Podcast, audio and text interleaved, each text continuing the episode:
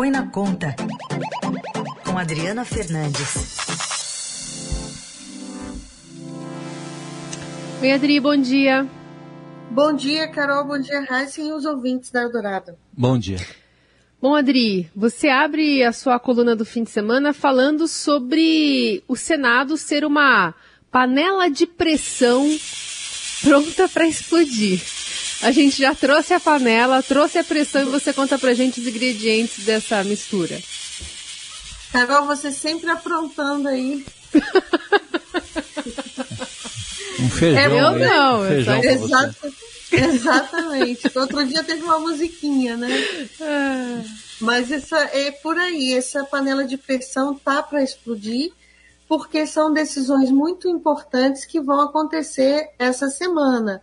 Duas delas embate direto com o governo Jair Bolsonaro. A primeira indicação, o presidente da CCJ, Davi Alcolumbre, marcou a sabatina, que está aí parada por mais de 120 dias, do, é, do ex-ministro da Justiça, André Mendonça, para uma vaga no Supremo Tribunal Federal. A outra é a PEC, a PEC dos precatórios, que vai decidir o futuro do governo Jair Bolsonaro em 2022. Quais, quais as, o, o espaço que ele terá para gastar mais, para buscar apoio a sua reeleição em, nas eleições de 2022. Tudo isso desse, sendo decidido essa semana na CCJ e depois no plenário do Senado.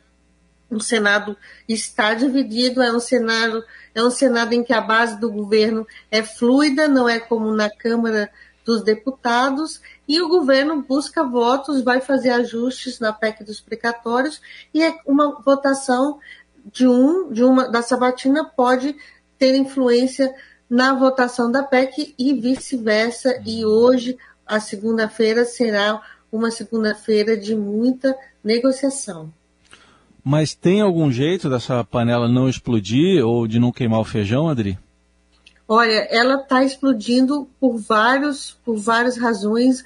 Uma delas é que não tem como segurar, que é a eleição antecipada. Muitos muitos é, senadores já se posicionando nas eleições de 2022. O próprio presidente do Senado, Rodrigo Pacheco, é um candidato, um presidenciável nas eleições de 2022, como também a senadora do MDB, Simone Tebet. Além disso, o Podemos do Senado é, a bancada lavajatista né, se posicionando fortemente nas, nas votações, junto com o presidenciável Sérgio Moro. Então, tudo isso faz esse caldo do feijão é, ficar mais forte. O, Adri, e a questão envolvendo é, as discussões de emenda de relator, né, as RP9, nesses é, nessas discussões também de bastidores, né? Porque a, a, o Congresso pode aprovar algumas modificações lá sem tantas travas, como já está acertado ali entre o Pacheco e o Arthur Lira. E o, o, STF pode dizer, não, assim, fa falta transparência, eu quero os nomes já antigos que já entraram nessa dança e, não estão aqui. E aí, então, vai depender de uma nova, uma nova posição do Supremo Tribunal Federal também sobre isso. Como é que ficam essas discussões? Exatamente, é mais um, um fator a colocar essa panela aí em ebulição, essa panela ela tem, ela está influenciada pelas emendas de relator. O Rodrigo Pacheco apoiou a Arthur Lira nessa, nessa disputa, não divulgar o nome de todos os parlamentares que receberam, e há, é claro, uma pressão, principalmente dos, dos parlamentares que são que não estão ali no, junto com os cacicões né, do, do do Congresso que querem uh, ter uh, iguais, emendas iguais para todo mundo. Então, essa é uma briga uh, que, vai, que vai continuar e está influenciando, sim, a negociação da PEC dos precatórios, como também está em jogo a negociação do REFIS. O REFIS é o programa de parcelamento de dívidas com a União. Ele foi aprovado pelo Senado e está em tramitação na Câmara dos Deputados, já era para ter sido votado, porque ele foi aprovado em agosto, há uma pressão do setor empresarial, mas ele é uma grande moeda de negociação para a PEC dos precatórios, porque Rodrigo Pacheco é o autor original desse refis do projeto, ele é uma pauta dele, uma pauta acertada desde o início da sua eleição é, à presidência do Senado.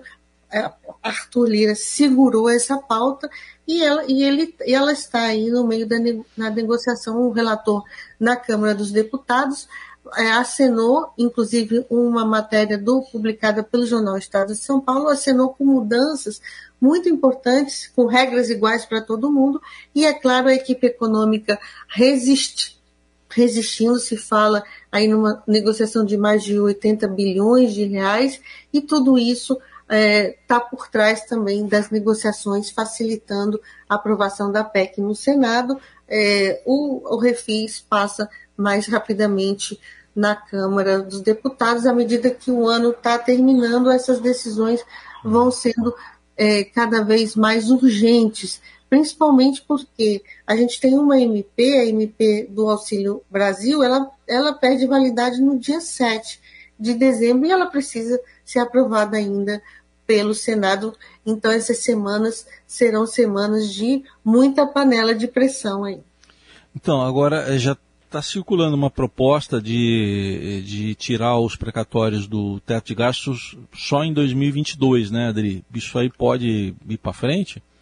Exatamente, essa é uma proposta desse grupo, uh, de um grupo de senadores que são contra uh, o, a mudança da forma de pagamento dos precatórios para o resto para sempre, uma mudança definitiva, né, postergando, pedalando, seria uma solução de curto prazo, mas rejeitada pelos governistas e rejeitada pelo, é, pelo ministro da Fazenda, da Economia, Paulo Guedes.